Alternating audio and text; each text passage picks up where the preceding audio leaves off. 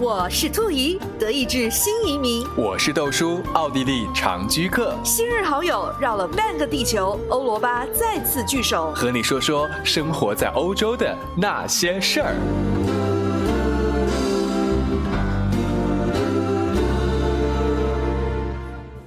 兔姨豆叔说，欧洲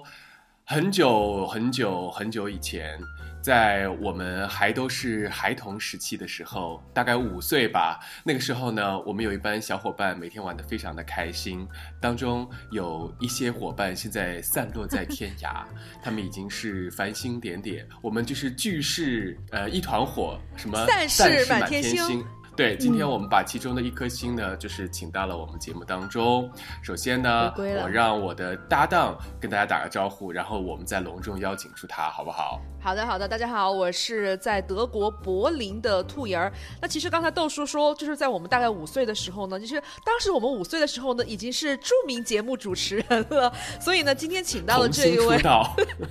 所以今天请到的这位呢，其实也是我们当时在呃人民北六八六的同事，也是在我们广播呃电台的同事。那他现在呢，又是在欧洲的呃另外一个国家，那他就是在河河南中 河南的。阿姆斯特丹，中，就主马点儿，这个河南主马点儿，不对不对，就是荷兰的阿姆斯特丹。他此时此刻人在家中，跟我们一起这个跨国连线哈。让我们两个人用热烈的掌声欢迎小资。Hello，Hello，Hello，大家好。哎呀，我非常激动啊！我就是现在人在荷兰阿姆斯特丹的小资。对不起，哎呦，在。我们三个能在欧洲相聚，真的是太不容易了，好开心！我此时此刻好激动，我现在。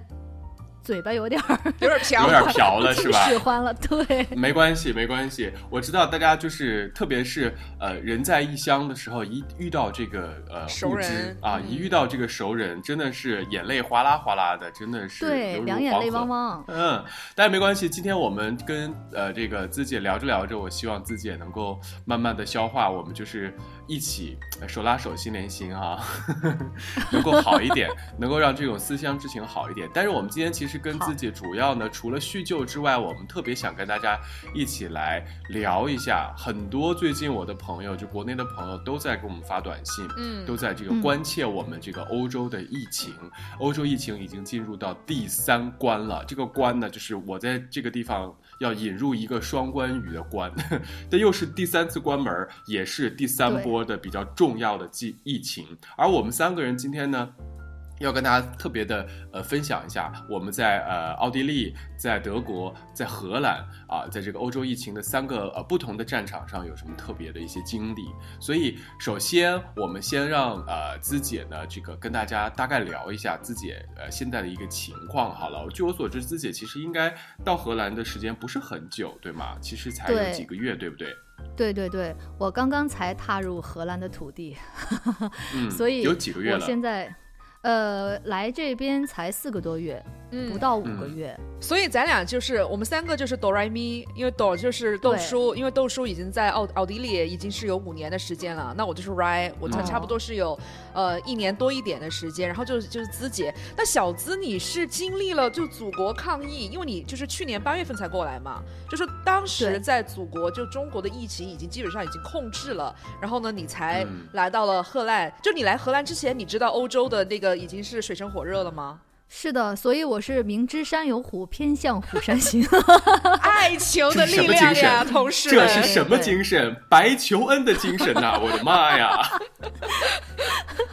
我现在都想哭，因为我觉得现在欧洲的疫情太恐怖了。来之前没想到有这么恐怖。所以，自姐，你就是经过了就是祖国的抗议和就是欧洲的抗议，这种佛系抗议，你觉得区别在哪里？呃，我觉得。区别让我有点接受不了，就是我在祖国那边，我感觉是一个，就可能是我是因为我是中国人，我觉得就应该这样抗议，而且我们呃是有条不紊的，大家都是有一个这样的，大家很听话，然后。祖国让我们做什么，我们就做什么。祖国让我们乖乖的待在家里，我们就待在家里。戴口罩，我们就戴口罩。让我们人与人之间保持距离，我们绝对不串门。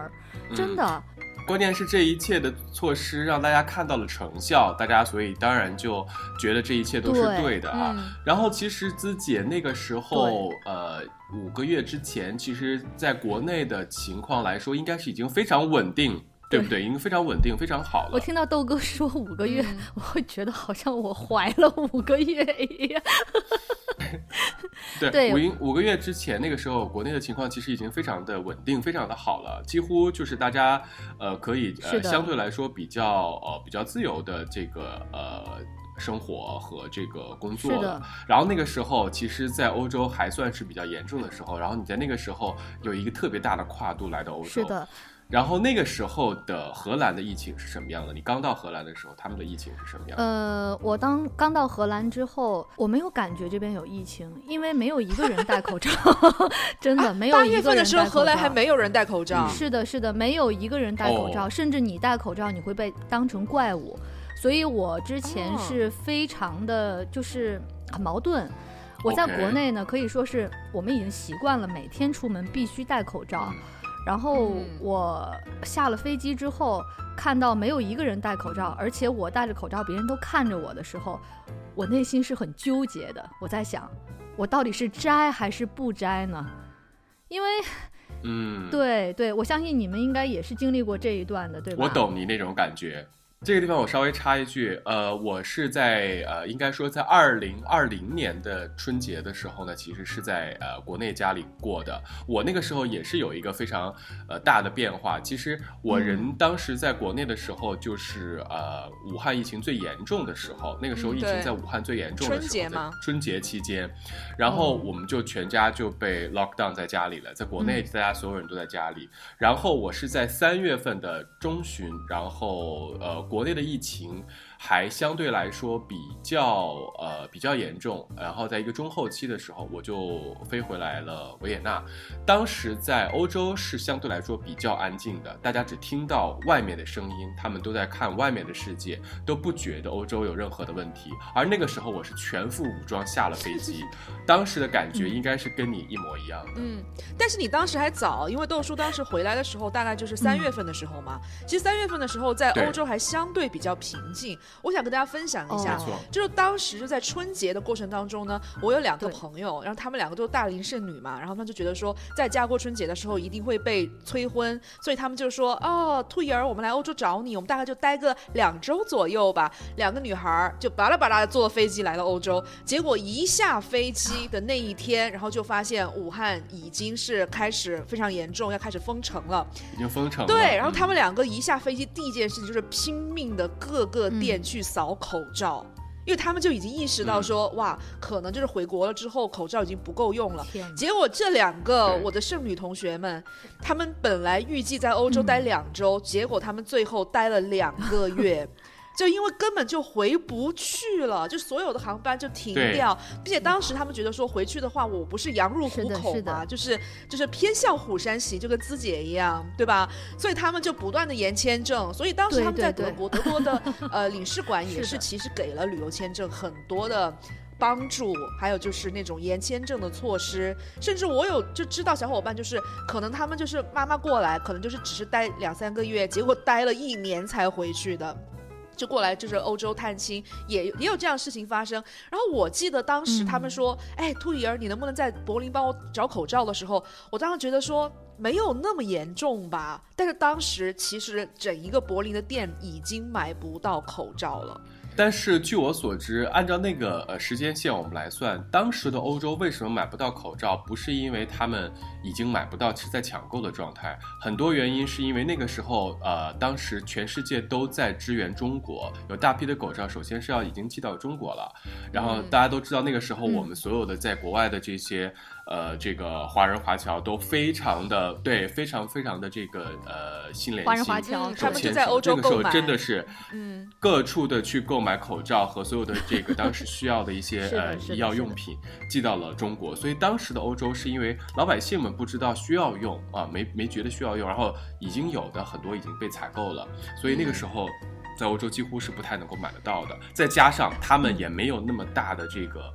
呃这个制造的能力，那当时没有任何的加工加产，所以可能那个时候相对来说就比较的空。嗯，哎，我有一个就是呃小故事要跟大家分享。我记得当时我突然间觉得说，我是不是应该也应该囤一点口罩？但是当时其实欧洲没有听到有大规模的病例发生，可能就是唯一就被 report 的病例都是可能呃中国的小伙伴来欧洲旅游的时候被发现阳性了，就仅是这样而已。但你知道中国人有一句话就是咱们一定要未雨绸缪，所以当时我一颗中国心就迸发出来，我说嗯我要准备一下，所以我就跑去了药店，结果我就看到货架上 只有唯一的一包口罩，多达五个。然后我当时我想说，我就把我的罪恶之手就伸向了那包那包口罩。这时候有一个白人男性也把他的罪恶之手伸向了口罩。这时候我就想说，嗯。你为什么要跟我抢这包口罩？他就说：“然后小姐姐，你能不能让给我？”他说明天我要飞上海。然后我都看他，我说：“你明天还要飞上海？”我说：“你不知道，就是当时中国的疫情已经很严重了吗？”他说：“但是我已经买了机票，我又不想浪费。”我就当时就本着就是那个、呃国际主义精神，我想说：“哦，那你要去那个一线，我就把口罩让给他吧。”所以其实，在很长的一段时间之内，我是没有口罩可以用的。就是我内心是非常的紧张的，并且我相信所有当时在欧洲生活的华人朋友们，跟自己的欧洲的家人一定会有口罩之争。嗯，豆子，你有吗？没错，那个时候真的是大家的这个呃想法是很有有很大的分歧的。因为像我是刚刚从中国的这个战场刚刚回来嘛，然后我知道所有的情况是一个什么样的一个真实的状态，在疫情的疫区里面应该怎么样保护自己嗯等等。但是当时的欧洲嗯，从不管从政府还是从老百姓的这个角度，他们都还没有意识到这个疫情是一个全球范围内，然后相对来说比较严重的一件这个呃公共事件，所以他们对于口罩以及个人保护都没有意识，对于整个疫情他们都嗯没有一个相对来说比较明确的概念。不得不说的是嗯，老百姓为什么没有？是因为当时的他们政府还没有意识到这个事情的严重，也是到了嗯三月份之后，我回来刚刚没多久，然后意识到欧洲战场已经蔓延开了，所以那时候我记得特别非非常清楚，我回来的第二天还是第三天吧。呃，维也纳就宣布第一次要封城了，所以那个时候大家才啊开始、对，才三月份的时候，哦，么快吗？荷兰动作真的慢，我觉得八月份的时候还没人戴口罩，这个在柏林都没有发生。对，因为维也纳当时已经被第一波在欧洲的疫情，维也纳已经算是先锋兵了。因为那时候所有人都说嗯维也纳是优秀学生嘛，就是全世界在欧洲战场来说，他们是第一个第一波宣布要这个封城疫情。封城的，所以当时他们第一波的这个工作做的是其实嗯。相对来说比较好的，呃，以至于他们第一波的成效还算不错。那我们先说到第一波这儿的时候，我想要先插播一下，问问小资姐哈，我们刚才其实话题问到小资姐这个情况，因为她五月份嗯，刚刚来到欧洲战场，那个时候的呃呃荷兰啊五呃八月份对。天的时候，他当时来到荷兰的时候，荷兰其实还没有任何封城的情况，还从来没有封过城，对吗？好像是没有封城，但是因为我我印象最深刻的就是我来到这里，我看到了一切景象，就是我完全没有觉得这是一个呃一个疫情期间，呃一个非常疫情非常严重的这样的一个期间，我会觉得每一个人大家都是生活的非嗯。常。正常，然后都是在呃正轨上，然后就是大家每天吃喝，嗯，呃，没有任何的改变，因为疫情，所以疫情并没有影响到大家的每一个人的正常生活，所以这就是我最大的一个感受。呃，我来到这边之后，我都变得麻木了。那个时候很多的很多的这个我们的呃亚洲人或者华人都有一个意识，都发现了一个问题，当时的欧洲走在路上戴口罩的、做防御的，几乎都是亚洲面孔。嗯，对对对对。哎，我想问一下，就咱们在不同的国家嘛，你们有身边有小伙伴或者自己有遇到自己因为是亚洲面孔而受到歧视的状况吗？在疫情期间，并没有，虽然我自己没有亲身经历到，但是我在新闻上和在呃朋友圈子里面有遇到过。就那个时候，在我回来以后，从三月份开始，疫情期间到封城期间，到整个今年前半年吧，在欧洲呃这个疫情比较严重的时候，我都有听说过，有所耳闻一些呃关于这个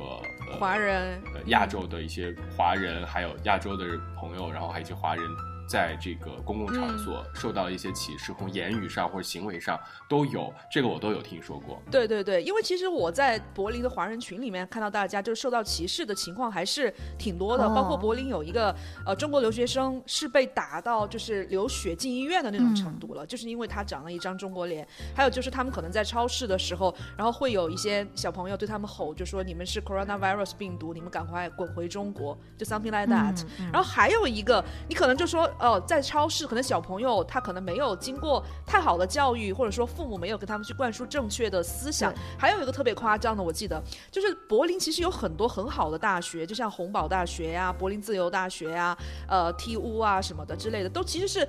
中国留学生们很喜欢。去的一些学校，就高等学府。然后有一个中国留学生，他说他在图书馆自习的时候，他期间呢就去上了个洗手间，回来的时候发现他的桌子上就贴了一个便签的小条，上面就写了 “Acton Coronavirus”，就说嗯用德语嘛，就说注意 “Action 嗯 Coronavirus” 在这里。嗯他说他当时气的都哭出来了，嗯然后他站起来就大声的质问，就说是谁做了这件事情？大家都是在高等象牙塔里面的高等学子，经受过那么高级的教育，你们为什么还会做这样的事？并且没有人站出来去阻止这件事情，哇！当时这件事情就在咱们的华人圈子里面传开之后，大家还是觉得说挺气愤的。所以我记得我当时看到就在意大利，因为当时意大利的疫情已经开始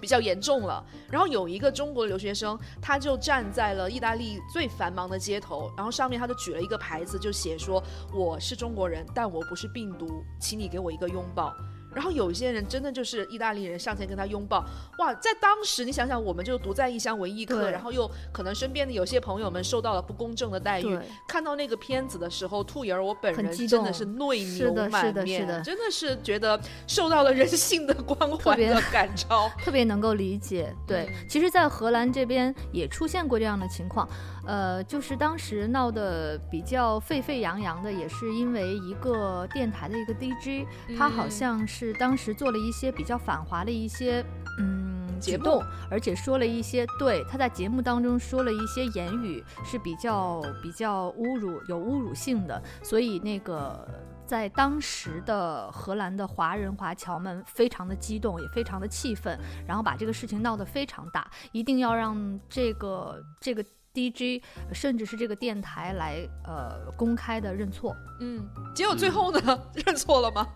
他们的那个官网有进行一个这样的一个书面的一个认错，然后但是呃，对于华人华侨来说，他们认为这样是一个比较敷衍的一个方式，然后他们要把这个一直进行到底，嗯要要把这个一直认错要进行到底，所以最后的结果我一等等过后我会再继续关注。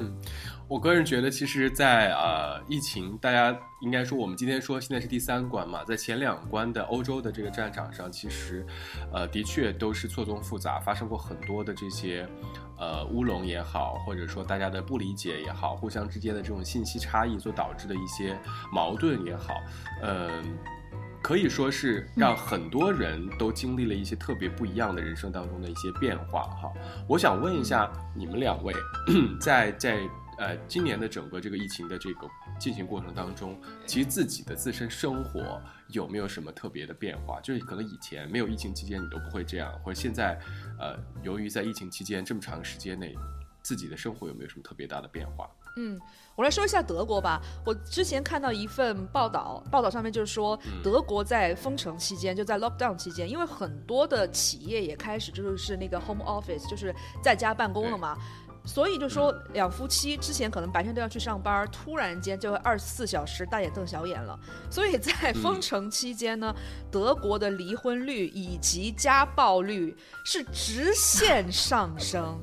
突飞猛进，突飞猛进。那其实就是因为呃封城期间就肯定经济会受到影响嘛，所以其实德国政府还是做了很多的事情去帮助这个经济，就是希望它可以是呃有一些。内啊，我们中国怎么说的内循环，对不对？所以德国的政府它有一些就是促进经济的一些政策，比如说咱们的消费税，因为大家都知道欧洲呢，你去买任何的东西，然后它都会有一个嗯消费的税在上面嘛。就比如说咱们呃中国的呃旅游者们来、呃来欧洲旅行，大家说退税退税，这个税退的什么？就是消费税。那德国的消费税呢，之前是百分之十九。所以在疫情期间呢，它降到百分之十六。那对于我们这样子的主妇，就生活在德国人来说，有什么样的好处？就是说，你去超市去买东西的时候，很多你肉眼可见的，它可能的价格就降下来了，因为它有百分之三 percent，就是这样子的一个那个税差在那个地方就降下来了。还有就是。在疫情期间做一些很大工程，比如说我有朋友他可能自己要修别墅。要做一些就是要给很多钱的那种工程，它的税也降下来了，因为就是它整一个服务税也降低了嘛，就需要去配给工人啊，这样子的服务税也降低了。另外还有就是，如果你要贷款的话，贷款的利率也大降，降百分之零点五，基本上你是可以免费贷款。也就是说，你去买一套一百万的房子，你可以百分之百贷款的同时，你交的税只有一百万乘以百分之零点五。所以这个就是对于很多的华人朋友来说，就是一个入房产的最好最好的时机。所以很多朋友也开始买房。对，其实就是在经济上。那这个又导致了什么呢？就是因为贷款利率降低了，导致房产的呃。费用、房价急增，并且就是说哪一种房型就涨得最快呢？在德国来说，就是别墅涨得最多。为啥呢？突然间，你之前觉得说好像住在一个 flat，就是住在一个呃。那个房间公寓里面六十平七十平，你觉得两个人三个人四个人觉得 OK？那突然间 lock down，你四个人一家四口都在家大眼瞪小眼的时候，你就觉得不 OK 了。所以德国人就蜜汁的又本身也很热爱 gardening，很热爱就是园艺方面的东西，所以他们突然觉得买一个别墅，然后有一个院子是多么重要的事情。就我们家是在呃疫情之前是买了一个小别墅嘛，然后今年它大概的价钱是升了百分之，就是它现在的价钱。大概是之前的百分之一百五十，就涨了一点五倍。嗯，所以就是在这个我们刚刚说，在呃生活变化当中，呃德国方面呢，呃政府给大家了一个这个在疫情期间的一个很大的生活变化，就是啊。怎么说？应该说是税费有所呃减免，然后也导致了这个房价的上升，还有就是整个装修市场的蓬勃，对不对？对对对，就是真的是你在疫情期间，你本来觉得说装修工人应该没有活可以干了，但是你真的是发现就是装修工人忙到你根本就约不到。嗯，这一点其实我在奥地利也有发现，就是我不知道税费的部分跟那个德国的这个减免政策是不是一样，但是我也发现就是所有的不管是商用还是家用的这个呃装修。建材市场的生意是非常的好，因为大家也知道，这个德国人和这个奥地利人也都非常喜欢自己动手嘛，就家自己家里在这个时候，反正闲着没事儿干嘛呢？下雨天打孩子，闲着也是闲着，不就不如在自己家，对，先不如自己家就是装修啊，动动手，把就是一直以来对一直以来想把车库翻新一下啊，什么呃这下水道整一整啊，墙面刷一刷，反正在家待着没事儿，很多人都干这种事情。对，应该是嗯，对，时间比较充足，闲。没错，然后我刚才想到了，就是因为我们三个人里面有一个很特别的点，就是因为你们两个都是呃，就是全职的这个呃家庭主妇，然后对，只有 我只有我在工作，所以我想跟大家聊一下，就是我在奥地利的部分呢，呃，在疫情期间国家。给了一个政策，叫做这个 Kurzarbeiten，我们翻译成中文就是这个短时工作的这样一个呃性质。这也是我很多国内的朋友在呃日常在问我最近情况的时候，都会问到说，哎，那你的工作怎么样哈？你们的收入有没有受影响？很多人都非常关心。我想很多收听我们节目的人也很关心这个事情。是的，就是在呃奥地利的部分呢，它是这样子的，就是呃你有一个正常的工作，就是。你正常的工作，就全职工作也好，还有这个兼职工作也好，在疫情期间都会进入到这个短时工作的这样一个系统，其实是国家给所有的商户的一个补。助，也就是说给老板的一个补助。那么老板呢，怎么样进行这个补助的条件呢？简单来说，就是我们因为没有办法能够每天去上班，在呃封城期间，当然了，大家所有人都不上班，所以你只能拿到你的工资，原工资的百分之八十到百分之九十不等。呃，怎么样来划分呢？就是其实根据你的这个本身的这个个人总收入，如果是总收入比较低的人。拿到的可能相对来说比较高，就可能到九十九十五都有可能，因为它很低嘛，但比例就少一点。工资越高的人，在这个短时工作里面就拿到可能稍微少一点，到百分之八十左右。嗯，所以呢，也就是说几乎没有太大的影响。政府给的补贴，给到商户的补贴，可以导致让大家每个人都能够在呃这个呃疫情期间平稳的这个呃在。日常生活是能够有所保证的。所以呢，嗯大家放心，我在维也纳过的都还是不错的。并且我觉得这个特别好，就是说你又不用去上班，但是工资拿拿拿百分之八十，那其实这是已经一件特别好的事情，是不是？那我觉得这一点维也纳做的特别好，奥地利做的特别好，因为这个比例在德国来说就真的是低很多。因为像我先生他在疫情期间呢，因为他们 IT 行业也是受到了一定的影响，所以呢，他也是有那个 c o s a r b e i t e n 就是短时工作。他以前是全职五天四十个小时，但是后来就变成了、呃全职只上四天的班。那最后那天班呢，就因为不工作，但是他会有政府的补贴嘛？这个补贴是多少呢？百分之六十。也就是说，如果你在德国没有小孩，你在疫情期间你的工作受影响了，你开始进行短时工作了，你可以得到你原工资的百分之六十的补助。如果你有小孩儿的话，你可以拿百分之六十七。但是这个就是。呃，相比奥地利百分之八十，也真的是低了很多哎，真的。说到这儿，我想问一下小资姐，嗯。就是呃，我们三个当中还有一个很不一样的，嗯。就是小资姐是唯一一个在这儿现在有了孩子的，有了孩子的家庭，在疫情当中，国家有没有对。呃对于这个有孩子的家庭有没有什么一些呃在荷兰方面呃什么样的措施，什么样的补助？其实，呃，说到这个补助和嗯。措施，我我没有太关注这一点，我反而会觉不差钱，，小资。不是，因为我是觉得就是呃，兔子姐和那个呃豆哥，呃一直在聊的是跟这个就疫情期间这个经济补助，政府的经济补助方面。那我觉得我其实可以跟大家分享的，就是在疫情期间我们的生活方面，呃，有哪一些的影响？我觉得，嗯呃，我觉得是呃，疫情期间给我带来了很多不一样的，就是呃，我在家陪宝宝的时间，然后和 我的我的先生陪宝宝的时间是越来越多了。然后呢，我嗯会全天二十四小时，然后各各种角度、各种各种能够体。体会到他的那种撕心裂肺的哭，然后天哪！我说到这里的时候，我已经开始冒汗了，我感觉他已经在我的身后在哭了，他现在在睡觉。然后呃，我会觉得这个首先就是陪陪家人的时间多了，然后呢嗯就是呃，其实真正呃影响的就是我觉得应该是叫外卖。这个我们因为现在呃封城了之后，然后很多商店都已经关了，然后呢在嗯吃饭方面，因为我比较懒，然后我的厨艺又不精，所以我们经常都是在饭店里吃饭。那饭店现在关门了，对于我们来说就是一个很大的打击，然后就不能去店里吃饭了。对对对，只能叫外卖这样。然后还有一个就是很多博物馆已经关门了，然后呢我们就没有地方去了，我们只能去美丽的大森林。然后对于荷兰这样的天气，美丽的大森林呢是非常寒冷的，所以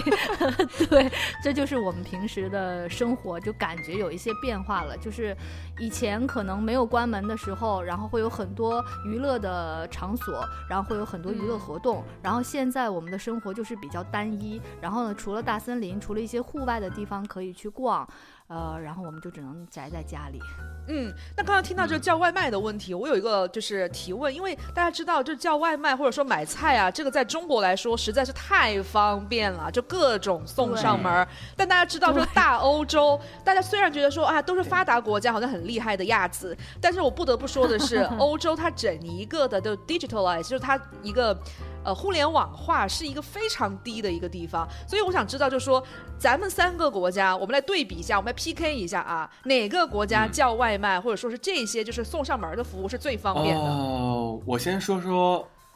我先说说奥地利吧。国。呃，这个便利程度 我不敢做比较，我只是描述一下我们现在就且用光送外卖这一点哈。其实你别说疫情的这个呃三度的这个关门呢，在奥地利对于这个一些服务行业，其实反倒有一小小的一些推进，他们意识到这个问题了啊、除了嗯除了呃包括最简单的送外卖以外呢，还有包括呃比如说线上购物，线上购物其实在欧洲，我想啊很多的国家都不算是一个特别特别发达的一个呃领域啊。这个我大家都知道，在中国已经简直到像我就是那八十岁的老母亲都可能每天在淘宝刷单。但是我想说的是，这个事情真的是呃，在疫情期间有了很大的改变。因为我自己本身工作的一个单位呢，它其实就是一个零售零售的这个呃百货公司嘛，那。就是由于疫情第一波嗯出现，这家公司终于意识到线上购物是非常的重要的。在疫情第一次关城的时候，他们才嗯开始组建自己的线上购物的团队，开始做这件事情。对，那我想问，就现在第三度关门了，他们的线上的商店开了吗？最近线上线上关，他们发现了线上这个购物呢，还是要还要根据结合实地情况，你知道吗？他虽然把这个线上的这个店打开了，发现可能并不能够呃起效果的最大的原因是老百姓对于线上购物的操作还不放心，或者说还不进行熟悉，所以在第三次封城的时候，我们这个百货就是启用了一个，呃，我们听起来还觉得 可能很很可能很好笑，但是相对来说又很可行。我听说还是蛮不错的一个效果。他们是什么呢？嗯，就是在通过自己的呃所有的渠道，不管是他们的 newsletter 或者他们的这个 email，、嗯或者说他们所有的会员的这个通道呢，去发布我们现在。有一个非常呃特别的这个呃客户服务，就是你可以打电话来或者视频到我们的一个官方号码，我们有每天值班的人在整个嗯。商场里面可以为你视频卖货，其实相当于我们、哦。对，其实有点相当于我们的直播，可是他们是一对一，对一对一，你打来电话，对打来视频电话，哦。或者说你可以发完发来图片来询问货，我们可以告诉你，然后有两个途径，一也可是，一可哦也是可以线，就是你通过这个呃线上购物，就是呃刷信用卡啊，只是信用卡，或者说你可以在我们指定的上班时间到啊、呃商场门口后门的那个专门的指定的这个呃收获区去收获。然后据我了解，成效是不错的，在这个方面哦来说，还的确有人去消费。我觉得呃他们找到了一个自己的方式，我觉得也不错。但是这点绝对是由于疫情，所以才呃滋生出来的一个。他们的解决方案，我觉得也是挺值得分享的，因为真的是让他们变化了。哎，这个蛮有趣的，嗯。就说大家都以为说哦，线上购物会蓬勃发展，结果最后他们选择了一点五，本来说一点零，嗯。觉得可以到二点零版本，结果到了一对，点五版本对步子不能跨太大，可能只能跨到一点五这个步骤就差不多了。没办法，没办法，嗯欧洲它是我觉得就是这边人的一个观念吧，你改变了他们的一个消费习惯，可能他们就没有办法接受。嗯我觉得这个在中国可以说听到以后非常可笑啊，嗯，我真的觉得挺可笑的。还特别想跟大家分享一个，在第一波疫情的时候，我们在呃呃维也纳的华人朋友们，真的是我觉得非常的给力。嗯华人朋友们是走的在这个呃服务行业，我觉得应一直以来都是最前面的。所以华人的这个大型的超商以及大型的这种就是送货的这种大型的商行公司，就组织了一个巨大的这个微信群，嗯然后就开始给大家进行这个送货上门的服务。当时已经让所有的华人朋友们觉得非常的好了，因为几乎已经可以跟国内媲美了。嗯当然，你说嗯时效性或者说货物的呃种类，它其实老板已经在非常非常的这个大力的帮助大家了。但是我们大家已经也觉得非常好，嗯这点已经是在疫情期间了一个特别大的变化。嗯然后。我跟我所有的当地朋友来聊，他们都说这点非常好，为什么不能够送其他？我说没有办法，因为他们呃暂时来说只能在华人社区里面，因为华人社区大家的这个需求以及这个服务方式可能更好接受一些。很统一，对对对。这我真的是要赞一下，我觉得这个我也是想要说，就是在疫情期间，就是变得最快的，就是咱们的就华人群是华人的朋友们，其实。对对对，其实我之前就是你知道，在柏林，其实，在疫情之后呢，我们是发生了很多次的一些大型的、呃什么反抗也好啊，抗议也好啊，几万人走上街头嘛。那其中呢，就是媒体朋友们就采访了其中的一些人，他们就说他们可能就是一些小商铺的老板，然后就说那个 lockdown 之后，他们的生意就一落千丈，导致他们就民不聊生。但是其实德国已经给各种小商户已经非常多的支持了，就包括如果你可以证明你自己是一个小商户、小公司，然后你的生意受到影响的话，你其实是有挺大一笔钱，是的，应该是有就是一。对一万多可能以上的补助，嗯欧元的补助嗯你是可以拿的，但他们仍然是怨声载道。华人的商户或者说是像刚才豆子说的呃商超啊，或者说是像呃华人的就是嗯那些像是餐厅啊什么的，他们真的是变得太快了，第一时间就立马的开始组微信群，开始送餐。就比如说他们有一个三十八块钱以上就可以免费，就是 something like that。总而言之，就是说非常的方便。现在咱们华人朋友真的是可以做到，就是足不出户就可以享受到各种新鲜的菜啊，或者说是像送餐的服务啊。所以今年德国在他们去做二零二零年的一个就是回馈的时候，回顾的时候，在商业领域，他们把哪一种商业是放进了他们就是想要主动的去推呃去促进，或者说他们想要去研究呢？就是社群电商。哇，就是一个微信群，你就可以搞定很多的东西，真的是就社群电商这个在华人的疫情里面，真是表现的太希望他们太就是太优秀了，对，希望他们能够成功，希望他们赶快派留学生去中国学习一下。好，小资 小资姐，我们来说说呃荷兰方面的情况吧。荷兰方面，呃，我是觉得。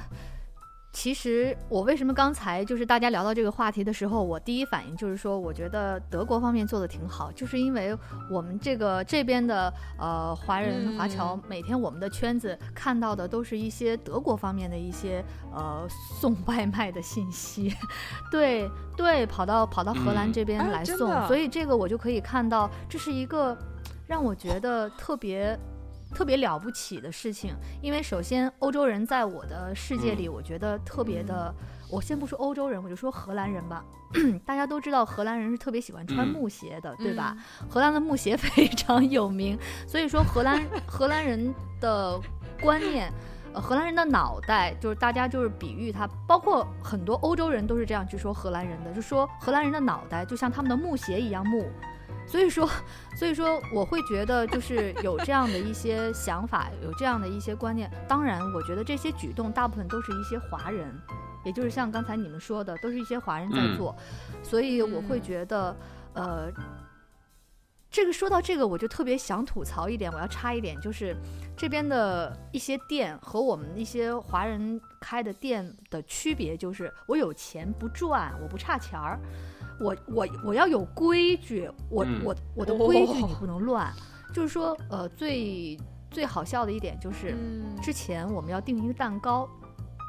那因为现在疫情期间很多门都关门了，我们只能从线上订。那线上订的话，呃，我们没有办法去到实体店买，然后我们就打电话订。在我们中国那边，因为我来这边不久，我在中国那边习惯了中国那一套，那我打电话订，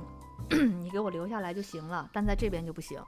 我规定了，你必须要在提前前一天的下午的几点钟这个时间打电话给我，你才能订到，否则其他时间给我打电话，我不觉得你是订到了。即便接通了，然后你也你也下单了，你也跟他说了，但是这个订单他不认的，不可以。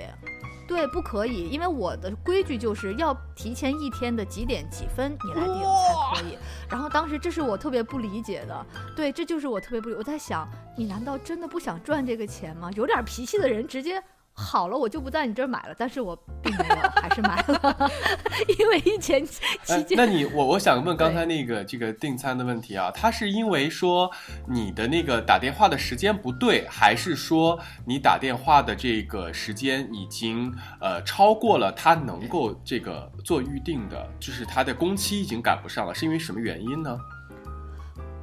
不是，是就比如说，呃，我是要在那个两天之后拿一个蛋糕，但是我现在打电话也是他们的服务时间，他接了这个电话，他会告诉我，好，我知道这个事情了，但是你现在打这个电话，我们不能帮你预定，你必须要在，呃，明天的下午的三点半之后打这个电话，我才可以算你预定到了。对，就是这样。是不是特别好笑？我懂了，就这一点，其实跟很多欧洲的国家的，他他们也差不多吧，就是他们有非常明确的，就是工作的这个呃呃怎么说呢？分工，或者说呃，我们这个电话在每天的早上七点到九点是进行呃订购业务的，那所有的订购你必须在这个时间打电话。虽然我在下午三点到我五点也有人呃接接电话，但是我们可是解决别的问题的，所以你就不能在这个时间打电话来进行订购，是这个意思？就崩溃了。对，我觉得你。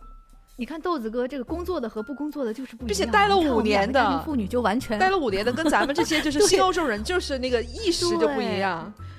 是就完全理解不了。嗯然后豆子哥一讲，我觉得好像还真是那么回事儿。竟然觉得还有点道理了，是吧？对，真的是，真的是，就是整个疫情呢，呃，也加速了。我觉得，像特别是像小资姐这种刚刚来到欧洲不算太长时间的人，其实疫情期间有点加速了她的这个推进，这个融入生活，以及也同样加速了她这个融入生活的难度。因为其实这个情况跟日常的呃阿姆斯特丹的生活嗯可能是不一样的。我能特别能够理解，我特别能够理解他呃这种感受的变化，因为一一一一一一定是非常难的，我觉得。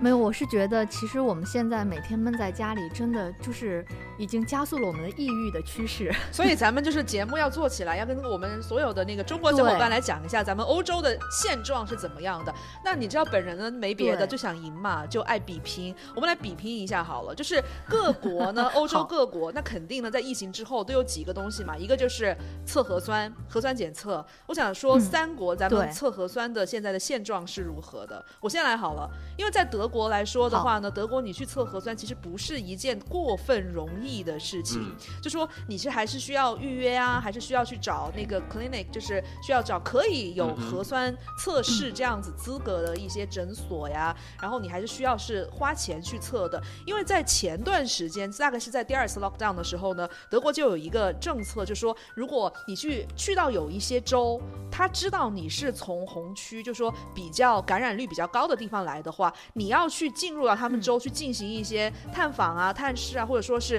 甚至是做生意，去做一些就是出差之类的活动。你们想要去入住酒店的话呢，都必须是要求你是拥有那个核酸的阴性的报告的，这就导致有很多的商务人士他们在出差之前真的是火急火燎，到处去找地方去测核酸，并且那个时间还要卡得上，因为欧洲的速度也不是像咱们中国那么快，就可能很快的核酸就可以出来，就是，所以就说对那个出差的人士还是造成了一些呃不太方便的一些影响。我想知道其他的，咱们那个维也纳还有就是阿姆斯特丹这个方面做核酸方面到底怎么样？呃，那我先来说一下维也纳的情况吧。维也纳的情况，其实我个人觉得相对来说还是比较积极的，然后解决方式呢也做的相对来说比较人性化。维也纳现在是全民可以免费的来进行预约、进行核酸检测，他们是政府希望大家能够在一个短期的呃呃范围内做一个大规模的普查，但是也只是呼吁大家去进行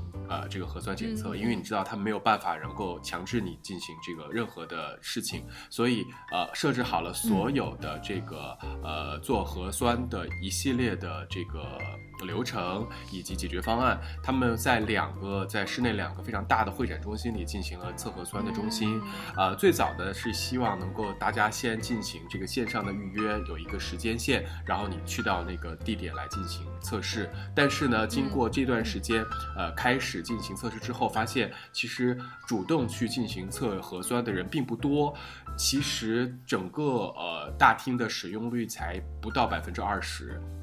那也就是说，其实线上那证明大家还不是很积对极，。所以呃，进行线上的这个预约也没有意义了。所以在呃这个礼拜开始，嗯我看到的这个新闻已经是说，将这个呃线上的预约也取消了，你可以直接去到现场，因为几乎可以马上做马上走，呃就不用再等了。但是我个人觉得，其实呃、这个进行错。其实我个人觉得，进行这个测核酸检测呢，如果没有在一个相对来说比较集中的时间当中、呃来进行一个大规模的测试，其实有嗯就像咱们天津一样，对，其实我个人来说，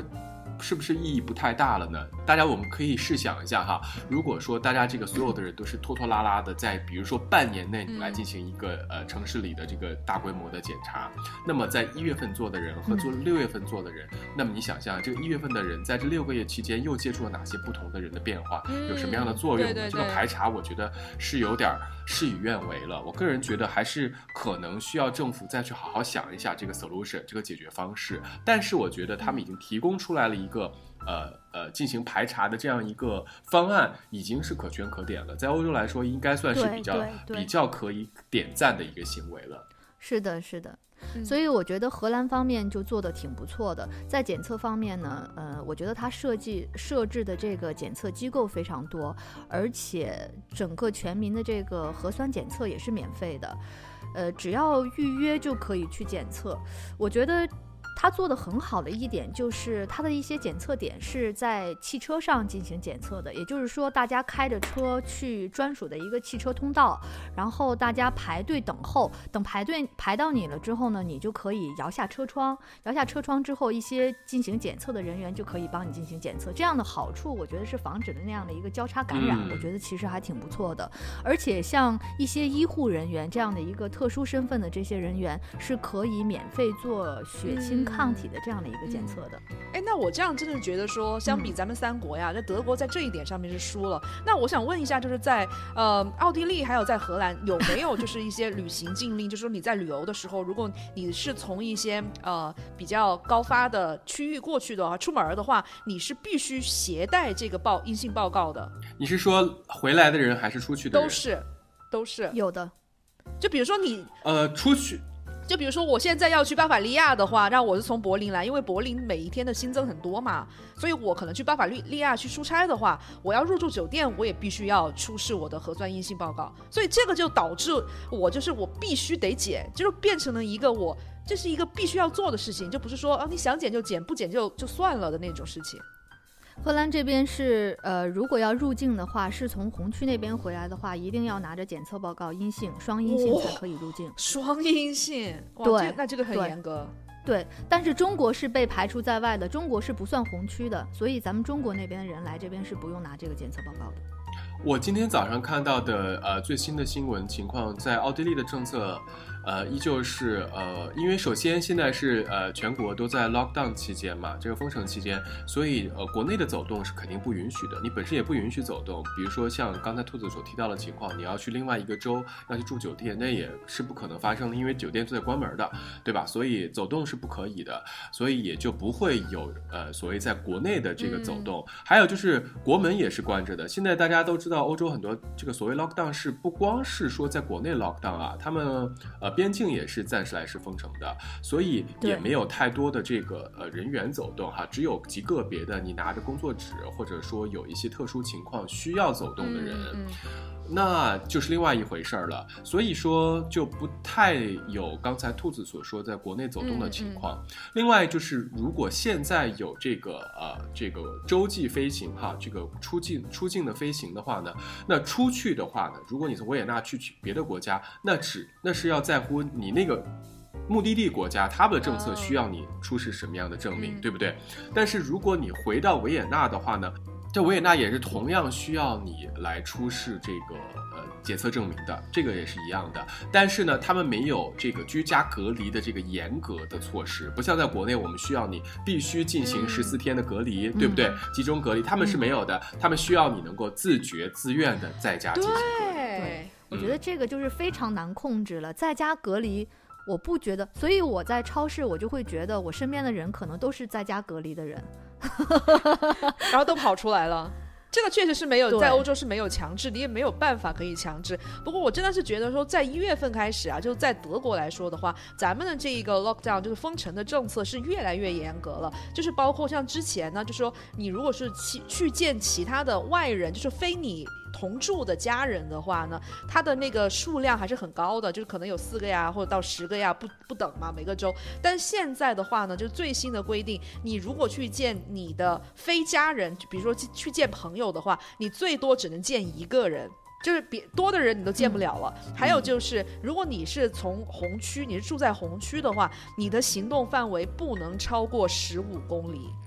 所以大家知道，因为我最近是搬到就柏林的郊区去住了嘛，我那天就拿出了我的小地图，我去看了一下，想说从今以后市区就变成了一个不能踏足的地方，就是如果你超过十五公里的话，那就你就已经算是违背了这个 lockdown 的这个呃政策了，真的是严格了非常多。但是我觉得是这样的，欧洲有一个最大的问题，就是各国可能现在这个严厉的程度不一样，但是我不得不说的是要跟国内的小伙伴分享的，就是。这一切的这个指令呢，呃，有一个最大的前提，就是需要大家自律，需要大家自我约束。我觉得我不知道你们有没有发现，就是这边的当地政府他会给出一个这样的一个呃措施，就是说让每个人之间保持一个一点五米的安全距离。对对。那我相信在欧洲很多国家都有这样的。那就是你们有没有发现，就是。他们真的有保持这个距离呢？不一定，对，因为其实，在二零二零年呢，奥地利有一个年度关键词。这个其实挺可爱的，叫做 baby elephant，就是他们为什么要把这个呃 baby elephant 的小大象哈，这个大象宝宝来作为一个年度关键词呢？就是他们在年初的时候，疫情期初期，呃，为了让大家知道一个一点五米的这个距离有多远，所以他们提出了一个特别的词，叫做小大象哈，大象宝宝。他觉得大象宝宝的就是一个一点五米的一个比较具象的一个距离，所以 baby elephant 就在今年二零二零年。成了奥地利的这个年度关键词哦，好可爱！所以我觉得这点还是挺体现出他们的可爱的，让大家知道这个人与人间这个社交距离是多少。所以呃，好像很多人现在都知道这点事情，所以大家互相见面的时候都会说一个 baby elephant。大家会真的保持这样的一个距离，是吧？我在荷兰这边也是看到，呃，每一个人人与人之间真的是保持了这样的一个一点五米的距离，这也是让我觉得荷兰人挺乖的，他们很听话。然后我会，比如说我们在超市，呃，大家相遇了，人与人之间，他必须要保持一个一点五米的距离。他看到你过来，他会站着不动。他会等你过去，他再过来。然后如果你们两个同时迈腿，然后他马上马上会收回来，然后等你 先走。他觉得不行，我如果走了，我跟你就近了，我跟你一定之间不可以不可以呃越过这个一点五米。然后真的真的很奇怪，特别可笑。你看到那个动作，你会有的时候你真的会忍不住发发笑的，真的。那我觉得就在德国来说呢，这也还是一个革呃，就是革命靠自觉的一个事情。因为就我观察，就是柏林人他并没有就说真正的把一点五米的这个社交距离呢，太过 take it seriously，就是没有觉得说我真的是要。非常严厉的去保持这个距离，当然，因为德国是个艺术之城嘛，你会看到有很多的涂鸦艺术家呀，或者说是呃街头的艺术家，他们可能会用一些就是特别好笑的方法，然后在地上去画说，哦，这个是一点五米的距离，请大家遵守。或者说我听到有小伙伴分享说，他在森林里面跑步的时候，就迎面而来了一个老太太，当他经过老太太的时候，老太太做了件什么事儿？他突然把自己的拐杖嗯抬了起来。就对准了那个我们那个中国的小小伙伴，小伙伴就想说，干嘛？这个该不会是要要劫财吧？老太太，老太太就说。这个我的拐杖我亮了，就是一点五米，所以呢，我现在就是要以它 作为一个半径，我本人做一个圆心，你绕着我的拐杖走，然后就一直指着那个中国小伙伴，一直到他跑步离开，然后我才还有就是因为德国也是一个就是在 IT 业啊，或者说是初创行业呃很蓬勃的一个地方，在创造力方面也是很 OK 的。我看到有一个初创公司，他们做了一个叫做社交距离。追踪器的一个东西，这个追踪器呢，它就是一个警报器。如果你身边有人和你的距离少于一点五米了，它就会滴滴滴的报警，就把旁边就跟你隔得太近的人把他吓走。就是会有这样子的一些，就是呃特别可爱的一些小发明吧。所以我真的觉得说，欧洲的人民虽然说是很佛系抗议。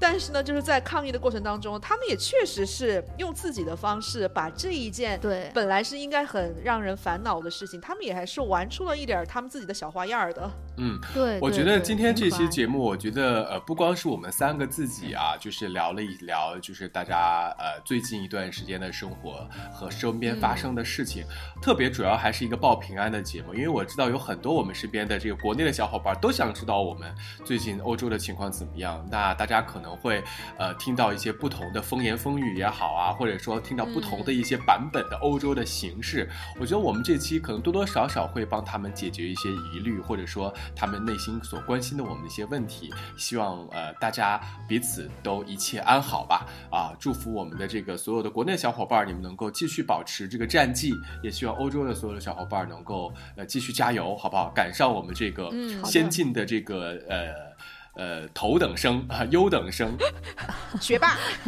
抗疫学霸，中国的步伐。好了，那么我是兔姨，我在柏林；我是豆叔，我在维也纳；我是小资，我在阿姆斯特丹。希望我们之后有更多的时间跟小资姐连连线哈，聊一些不同的这个三国的话题。好也，之后呢，希望大家能够把呃你们听我们节目时候有一些什么样的疑问，或者说对我们有任何的兴趣，都可以留言告诉我们，在我们的不同的平台，我们都希望能够听到你们的一些反馈，也希望你们把我们的节目转给你觉得想要让他们听到我们声音的人吧。